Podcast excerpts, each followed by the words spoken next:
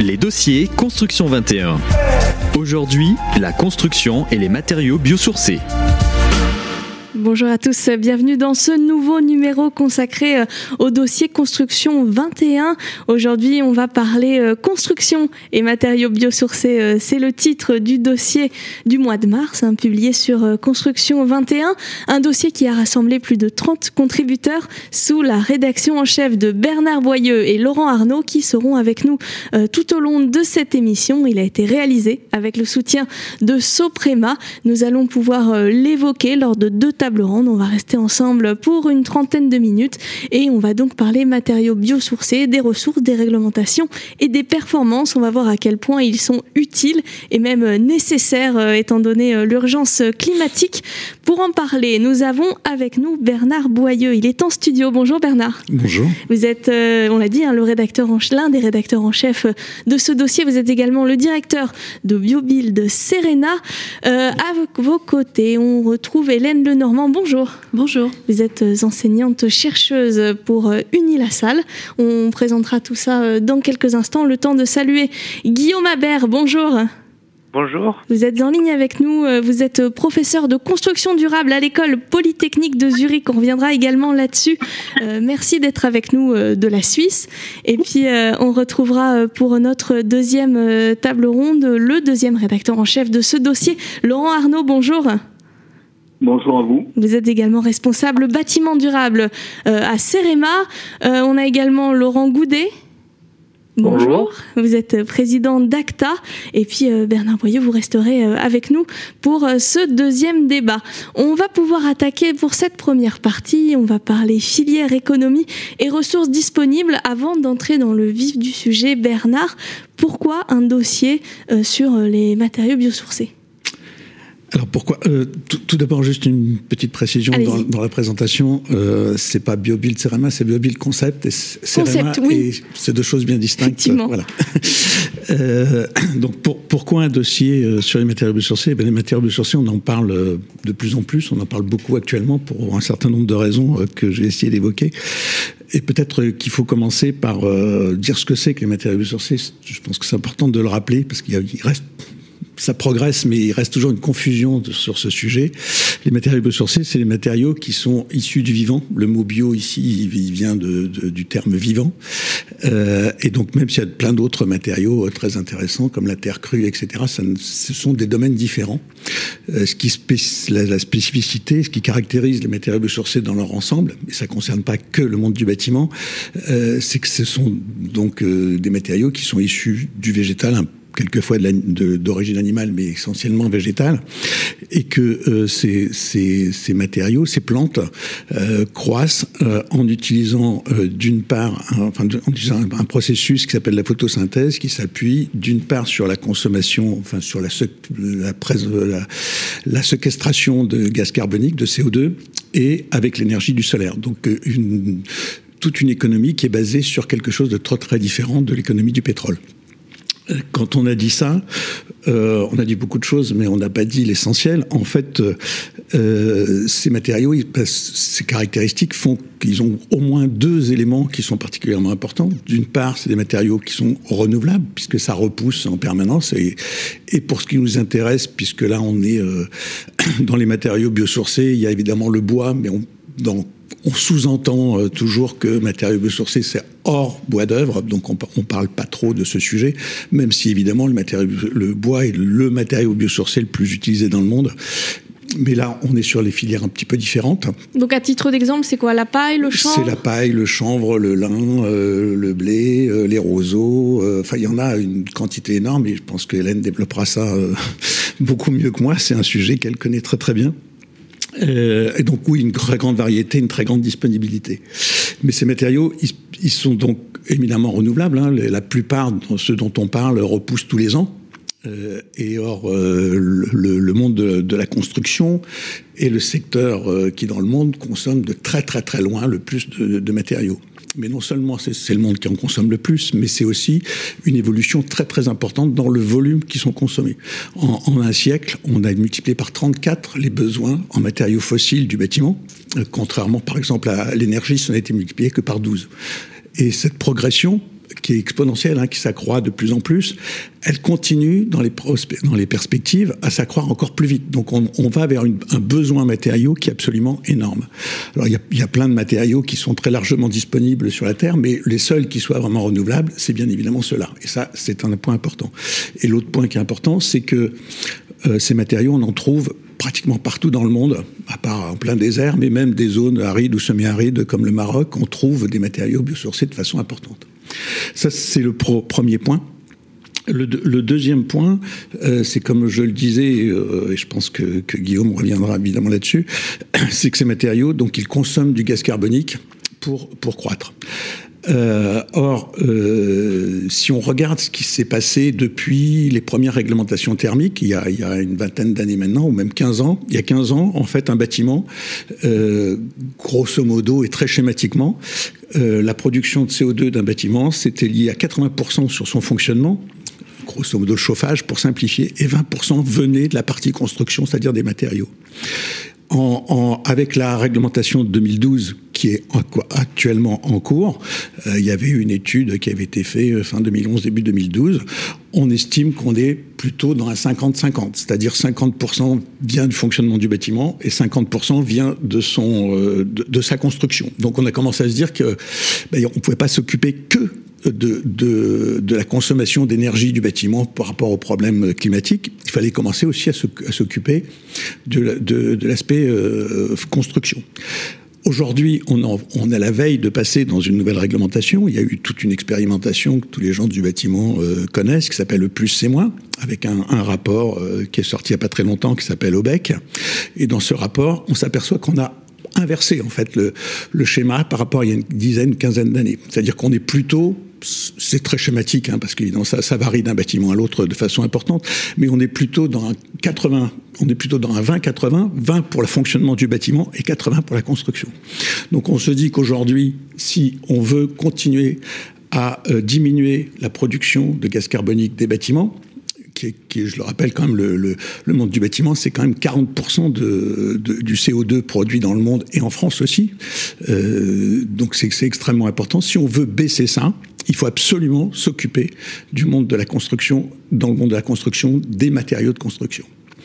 Donc ça, c'est le premier, euh, premier élément, et c'est pour ça que la, la future réglementation introduit dedans l'aspect carbone euh, avec deux choses euh, bien distinctes, enfin plusieurs choses qui sont un peu une révolution hein, par rapport à, la nouvelle réglementation. D'une part, de prendre le bâtiment dans sa globalité et plus uniquement sur la partie fonctionnement, c'était déjà un changement énorme. D'introduire dedans un élément environnemental qui est euh, le carbone, une deuxième révolution. Et la troisième, c'est de se dire qu'on va s'occuper du stockage du carbone. On ne sait pas très bien encore comment ça va se faire, mais euh, c'est un sujet important. Et pourquoi ce sujet est extrêmement important? Ça aussi, je pense que Guillaume le développera beaucoup mieux que moi.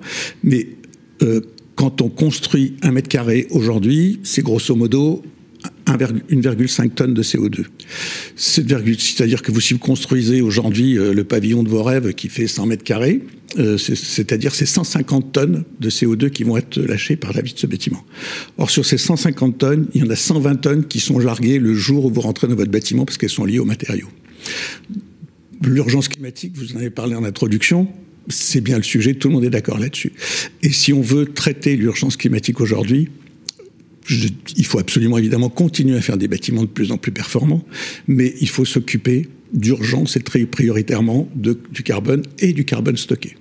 Et comment on peut stocker du carbone dans du bâtiment en dehors des matériaux biosourcés?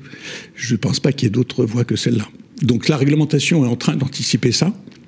Et donc cette réglementation, évidemment, ça préoccupe tous les gens du bâtiment, puisque c'est ce à quoi on va être euh, condamné euh, dans les mois qui viennent.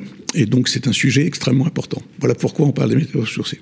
Maintenant, il faut rajouter deux petites choses quand même là-dessus, sur les matériaux biosourcés. C'est pas que l'environnement. Euh, il y a d'autres phénomènes, d'autres choses qui sont intéressantes. Il y a un aspect euh, technique.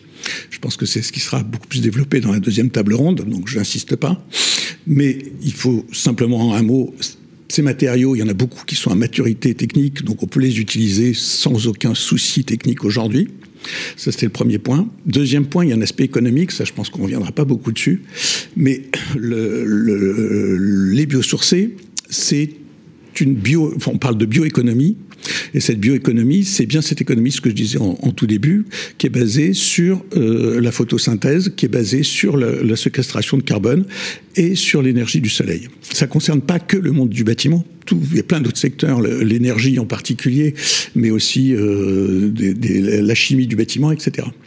Donc on sait aujourd'hui très globalement que quand on consomme 1000 tonnes de, comment, matériaux biosourcés, on crée un emploi supplémentaire à chaque, fois. Dans le bâtiment, à mon avis, on n'a pas les chiffres précis, mais à mon avis, c'est beaucoup plus que ça parce qu'on est sur les petites filières. Deuxième point au niveau économique, euh, c'est qu'on est sur une économie locale, une économie de filière locale, puisqu'on est ancré dans le bâtiment, dans l'agriculture, qu'on a un secteur de transformation et qu'on a une utilisation, et tout ça peut se faire dans, un schéma local. Et c'est le, le local, c'est pas intéressant uniquement sur les aspects de transport c'est du développement économique à une échelle territoriale qui est vraiment intéressante. Et dernier point, je voudrais finir là-dessus, c'est qu'il vient de sortir euh, il y a quelques jours une, un sondage qui a été fait par euh, l'association de la chimie du végétal sur la perception des Français par rapport au monde du biosourcé. C'est extrêmement encourageant, plus qu'on est, euh, je crois qu'on approche les 85% d'avis favorables des Français par rapport à ce, domaine. C'est un sujet intéressant. Et 75 ou 80%, j'ai plus les chiffres très bien en tête, pensent qu'on doit aider ces filières à se développer. Donc on est dans un système assez vertueux il y a quelques défauts quand même quelque part, mais je pense qu'on reviendra dessus. Justement, ce système euh, vertueux, quand on vous écoute, euh, Bernard Boyeux, peut-être que Guillaume Habert peut répondre à ça. Euh, le, le, ces matériaux biosourcés ont l'air d'être la réponse euh, à tout. Ils sont écologiques, ils sont renouvelables, ils sont même locaux. Hein, vous nous avez dit, on en trouve partout. Euh, C'est la solution miracle que le bâtiment attendait? Il n'y a jamais de solution miracle, je pense, mais, mais, mais par contre, c'est une solution qu'il qui, qui faut absolument développer beaucoup plus. Ça, c'est sûr. Euh, ils, ils, ont la, la, peut-être la, difficulté, si on parle sur les, les, points un peu délicats, c'est qu'ils sont peut-être ils ont besoin d'une technique de, mise en œuvre qui est, qui est peut-être un peu différente de, de, des matériaux fossiles, on va dire, de façon, euh, façon oui, classique. C'est-à-dire que si je mets de la laine de verre ou du polystyrène sur mon, sur mon bâtiment, bon bah il peut pas lui arriver grand-chose, on va dire. Euh, par contre, si je mets de la paille, il faut quand même que je fasse un peu attention à l'eau, à ces choses-là. Donc la, mise en œuvre est peut-être un peu, un peu plus délicate. Donc c'est peut-être pour ça qu'ils sont pas miracles dans le sens euh, le, le, voilà aussi facile à mettre en œuvre que, que des matériaux que des matériaux euh, conventionnels, on va dire. Mais, euh, mais, mais par contre, euh, je pense qu'il faut, il faut vraiment se prendre. Enfin, ça dépend sur le, le, le stockage du carbone ou l'urgence climatique. Là, là, effectivement, ils sont miracles dans le sens où euh, ce, que, ce que disait Bernard, c'est maintenant quand on construit un bâtiment, en fait, toutes les émissions sont faites au moment de la construction. Alors, on a fait un bâtiment super écologique, euh, super efficace d'un point de vue énergétique, mais quelque part, c'est trop tard puisque j'ai émis toutes les émissions. Donc, si dans, dans, dans, dans l'urgence où on est actuellement, en disant dans en gros, euh, pour rappeler, c'est genre dans 20 ans, il faut qu'on soit à zéro émission. Donc euh, c'est pas une diminution de 10% qu'on cherche à avoir, c'est une diminution de 50% dans les 10 prochaines années et 50% encore après. En 2040, zéro émission. Et pour ça, si je construis un bâtiment maintenant et que et qu'en fait pendant sa durée de vie, donc il va durer 50 ou 60 ans, donc après 2040, ben, j'ai déjà émis toutes les émissions à, la, la, première année, quelque part j'ai perdu en fait. Et je pense que c'est ça qu'il faut réussir à comprendre. Les matériaux biosourcés, ils amènent une solution parce que euh, le, parce qu'ils ont une croissance très très rapide, c'est-à-dire que des croissances annuelles. Donc en fait, le, le, le CO2 est, est, stocké annuellement. Quoi. Donc en fait, on a on est vraiment euh, bah, négatif en carbone au, au, moment de la construction. Et ça, et ça, je pense que c'est assez miracle quelque part. Hélène, vous voulez réagir à ça? Oui, je peux, dire aussi peut-être qu'une des difficultés euh, euh, pour, euh, pour construire et rénover de façon massive, ça va être qu'il va hum, falloir utiliser différentes agro-ressources. Aujourd'hui, c'est le chanvre en France qui est très utilisé dans la construction biosourcée, mais les 17 000 hectares annuels français ne pourront pas suffire pour euh, construire massivement. Donc il faut utiliser euh, d'autres agro-ressources comme, euh, comme nos grandes cultures, hein, comme nos, pailles de céréales, le, nos, nos oléagineux comme le colza, le tournesol. Il y a aussi le riz, il y a d'autres, il y a d'autres agro-ressources qui sont en devenir, le miscanthus, et il y a aussi le lin qui est très, très développé dans le nord de la France. Donc voilà, il va falloir travailler avec toutes ces agro-ressources pour pouvoir répondre à la demande massive des matériaux biosourcés. L'offre et la demande sont compatibles aujourd'hui? On peut y répondre ou il va falloir augmenter la production? Non, euh, en fait, on, je ne pense pas qu'il y ait besoin d'augmenter la production euh, de nos cultures parce qu'on on va utiliser les coproduits des cultures. On va surtout pas rentrer en concurrence alimentaire, donc on va pas utiliser des surfaces agricoles dédiées pour, euh, pour produire de la particule végétale pour les matériaux biosourcés de la construction. On va juste utiliser par exemple les tiges de, cultures qui sont très peu valorisées, ou alors les balles, euh, les enveloppes des graines de, céréales qui sont très peu utilisées aussi. Voilà. Donc pourquoi est-ce qu'on utilise ces particules végétales? C'est parce qu'elles ont un rôle dans la plante de support et de transport euh, d'éléments et qui confèrent une grande porosité. Et c'est cette porosité-là qui va rendre isolants nos, matériaux. Donc c'est pour ça qu'on utilise ces, particules de, végétales. Euh, ensuite, donc on, a recensé à peu près, euh, on, a de la chance en France, on a la moitié de notre territoire qui est agricole. À l'échelle mondiale, c'est à peu près un tiers. Donc euh, on a, on a vraiment des gisements potentiels intéressants. On a recensé sur nos grandes cultures, il y a à peu près 15 millions de, de particules végétales, de tonnes de particules végétales annuelles. Donc euh, dans ces 15 millions, il faut bien sûr prendre en compte les voies de valorisation qui sont déjà euh, utilisées comme le paillage, comme les litières, comme la bioénergie. Et puis aussi, il faut prendre en compte euh, la part agronomique que le sol a besoin.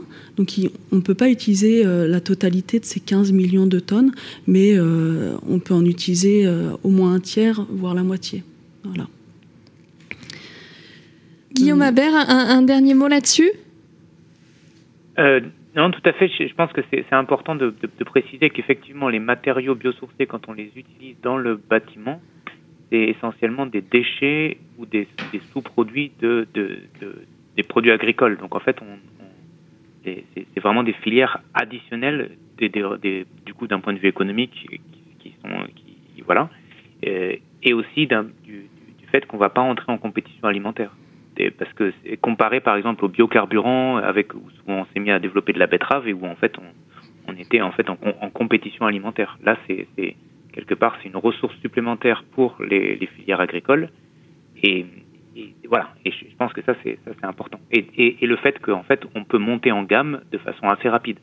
Euh, Peut-être comparé à une industrie de, euh, du bois ou de choses comme ça qui, mettent du temps à, croître, des filières de biosourcés, de la paille, du chanvre, des choses comme ça, c'est des filières où on, peut euh, très facilement, s'il y a une volonté politique, euh, augmenter les productions euh, assez rapidement.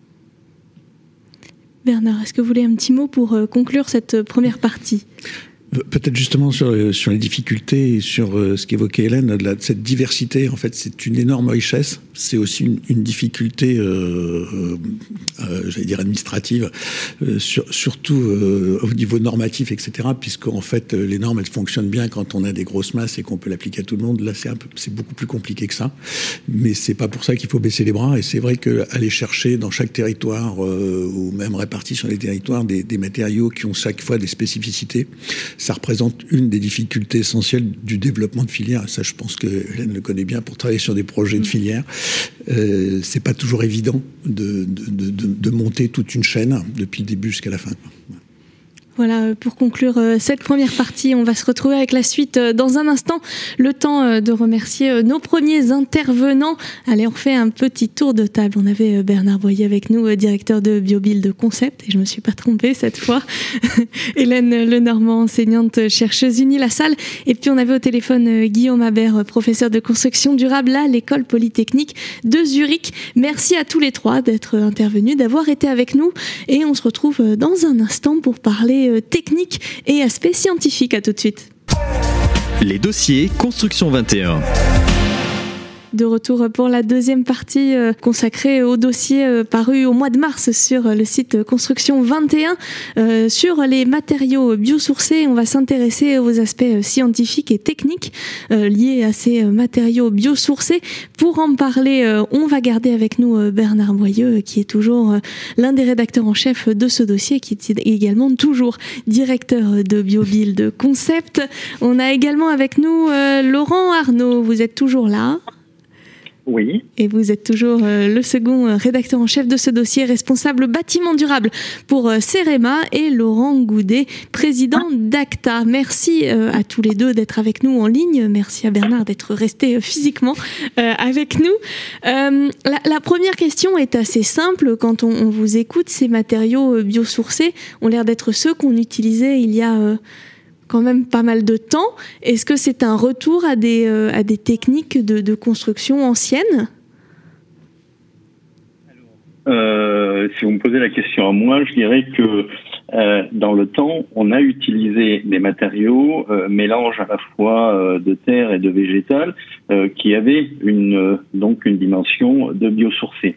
Mais aujourd'hui, les matériaux que nous utilisons sont d'une toute autre nature et notamment la part de biosourcés est bien plus présente dans les matériaux. Donc là, je parle des euh, mortiers à base de bioressources, mais également de laine d'isolation de fibres euh, biosourcées. Donc ce sont des matériaux qui ressemblent à ce qui se faisait avant, mais avec un niveau bien plus fort de bioressources et donc un intérêt environnemental qui a été présenté dans la première partie euh, bien plus grand. Ça veut dire que euh, pour les, ouvriers, les artisans, euh, il y a un besoin de, nouvelles formations ou pas? Alors oui, ça a été souligné au, premier, euh, durant la première table ronde, mais pour des professionnels, une adaptation de leur technique est tout à fait possible dans un temps très restreint. Mais par contre, effectivement, il faut prendre quelques précautions vis à -vis de la nature de ces matériaux. Mais au regard de ça, on l'a vu durant la première table ronde, l'intérêt euh, environnemental est extrêmement fort.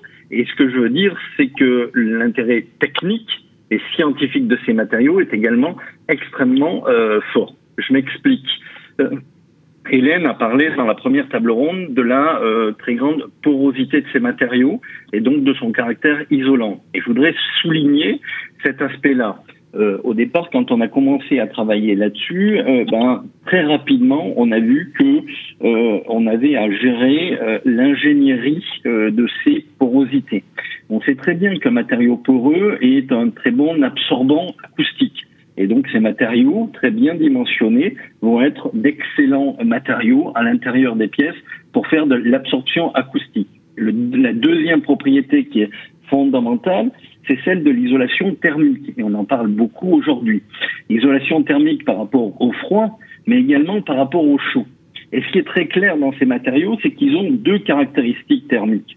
Euh, de la conductivité thermique qui va être relativement faible du fait de l'air qui est contenu dans les matériaux, mais également une propriété qui est liée au transfert hygrothermique, la gestion de la vapeur d'eau, de l'eau dans l'air, euh, donc qui va donner des performances euh, thermiques excellentes à la fois en termes de protection par rapport au froid, mais aussi par rapport au confort d'été quand il fait très chaud. Est-ce que tout ça n'est valable que pour les bâtiments euh, neufs ou on peut imaginer adapter tout ça et, toutes ces propriétés à la rénovation? Alors, on fait euh, les deux, à la fois du neuf et à la fois de la rénovation, réhabilitation. Mais bien entendu, on doit adapter à la fois la formulation du matériau et son dimensionnement. Et donc, c'est là euh, qu'il est nécessaire d'avoir cette partie d'ingénierie pour bien utiliser ces matériaux. Et donc, on voit que le matériau bien dimensionné, euh, bien formulé, va donner d'excellentes performances mais comme on le soulignait, l'une des difficultés, c'est qu'on ne peut pas faire n'importe quoi. Il faut bien connaître les particules que l'on met dedans, bien connaître les liants et la densité, la, composition du matériau que l'on met en œuvre pour avoir des performances optimales. Et c'est en cela, mais comme tous les matériaux de construction, c'est qu'il faut avoir euh, une bonne connaissance de ces matériaux euh, au départ. Justement, on en est où euh, là-dessus? Je suppose que des, recherches sont toujours en cours. Il y a encore beaucoup de travail? Bien, bien, entendu, mais sur tous les matériaux, les, les, les ingénieurs et les chercheurs travaillent. Ils travaillent à la fois pour diversifier, pour simplifier l'utilisation, et puis pour optimiser les, les propriétés. Aujourd'hui, et je donne l'exemple du Cérémac que je connais bien, on travaille euh, à la fois sur la formulation de nouvelles euh, laines d'isolation, euh, à la fois isolation thermique et acoustique. On travaille également sur les mortiers et pour avoir l'interchangeabilité entre les granulats. passer, comme l'a expliqué Hélène Lenormand tout à l'heure, de, de, granulats de chanvre à des granulats de lin ou à des granulats de miscanthus ou encore à de la balle de riz. Et on voit qu'on a une, on a une diversité de matières premières qui est extraordinaire.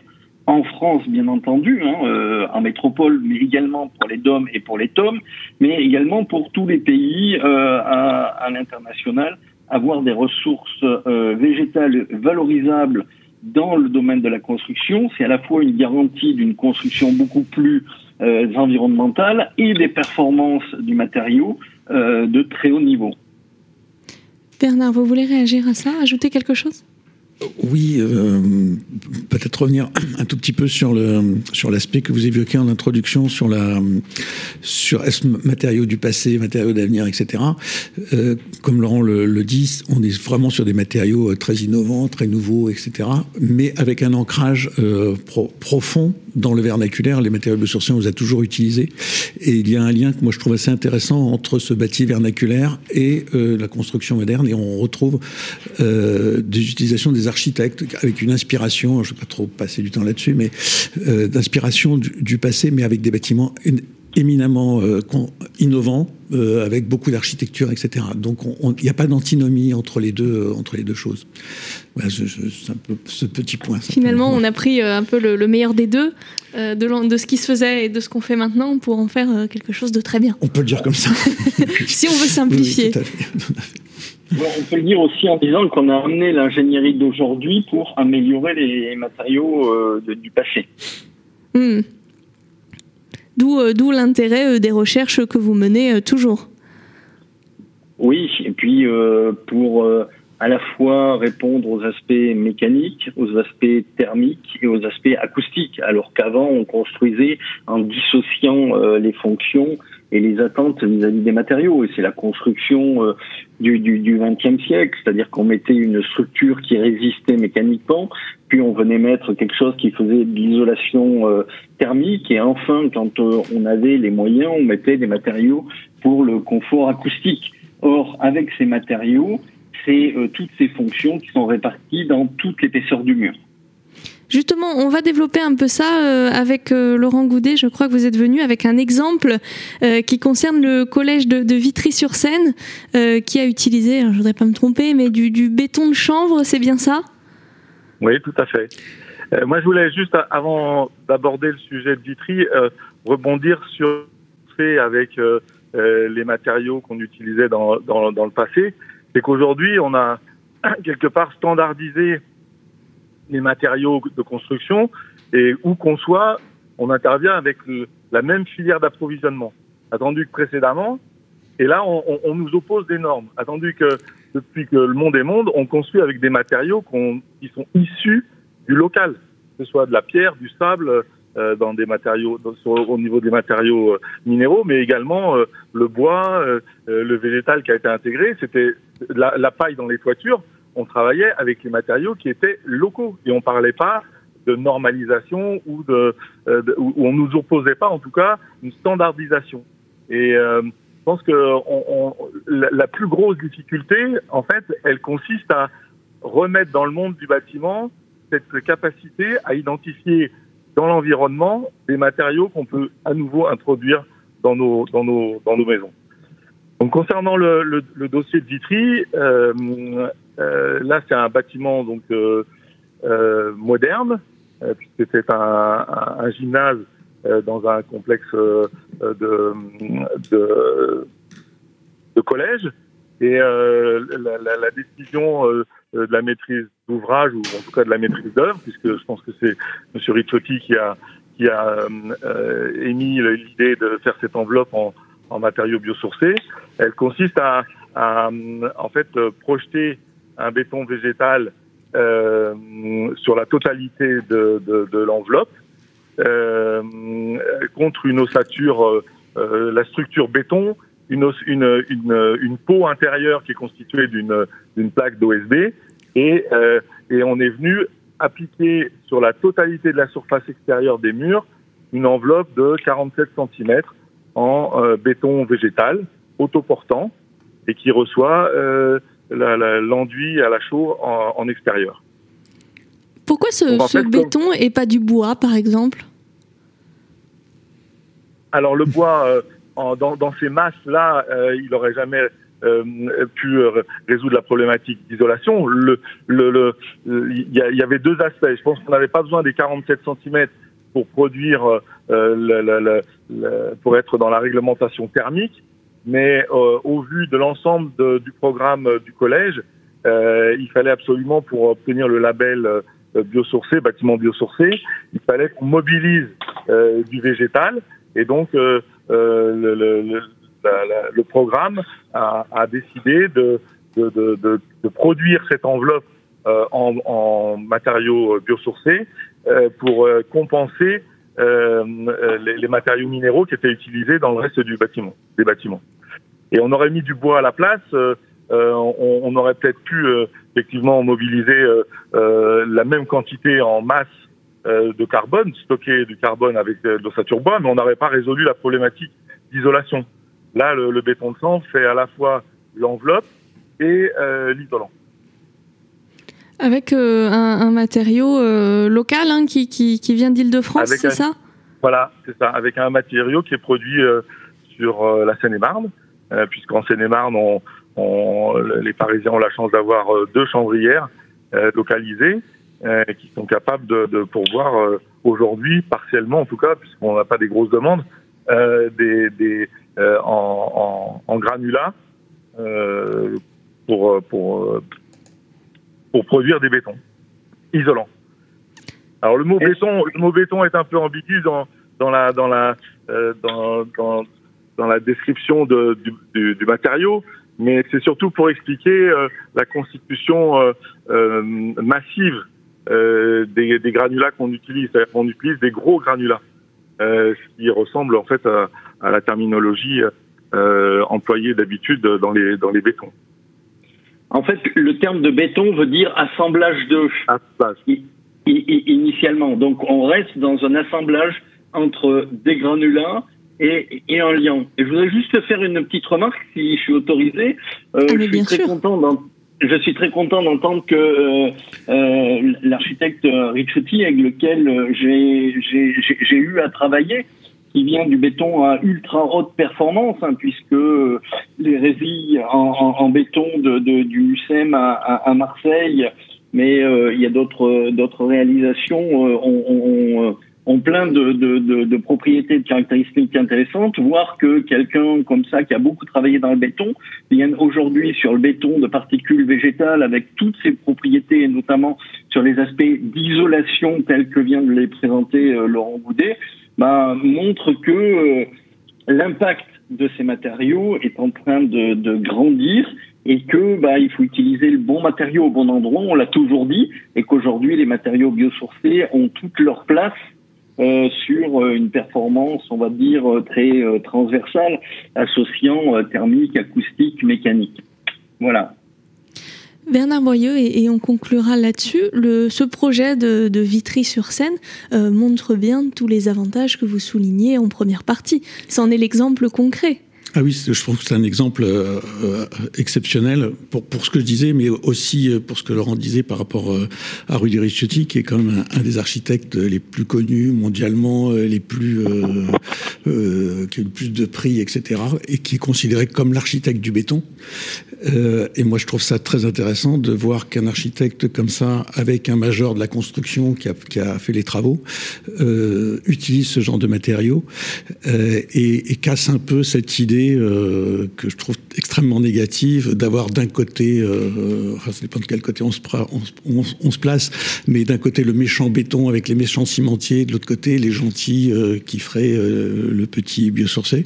Euh, là, on, on, on casse ces, ces, codes et je trouve que c'est vraiment important qu'on sorte de ça. Les matériaux biosourcés, ils ont, ils ont un avenir vraiment important et cet avenir important ça vaut chez les artisans et chez les petits faiseurs qui sont vraiment très importants puisqu'on on a à peine parlé de rénovation, vous en avez parlé un petit peu, mais c'est quand même un des sujets importants et c'est eux qui sont en première ligne et il faut les aider à, à, à s'approprier toutes ces techniques, mais de voir des modèles comme celui-là, je trouve que c'est vraiment, euh, vraiment exceptionnel. Voilà.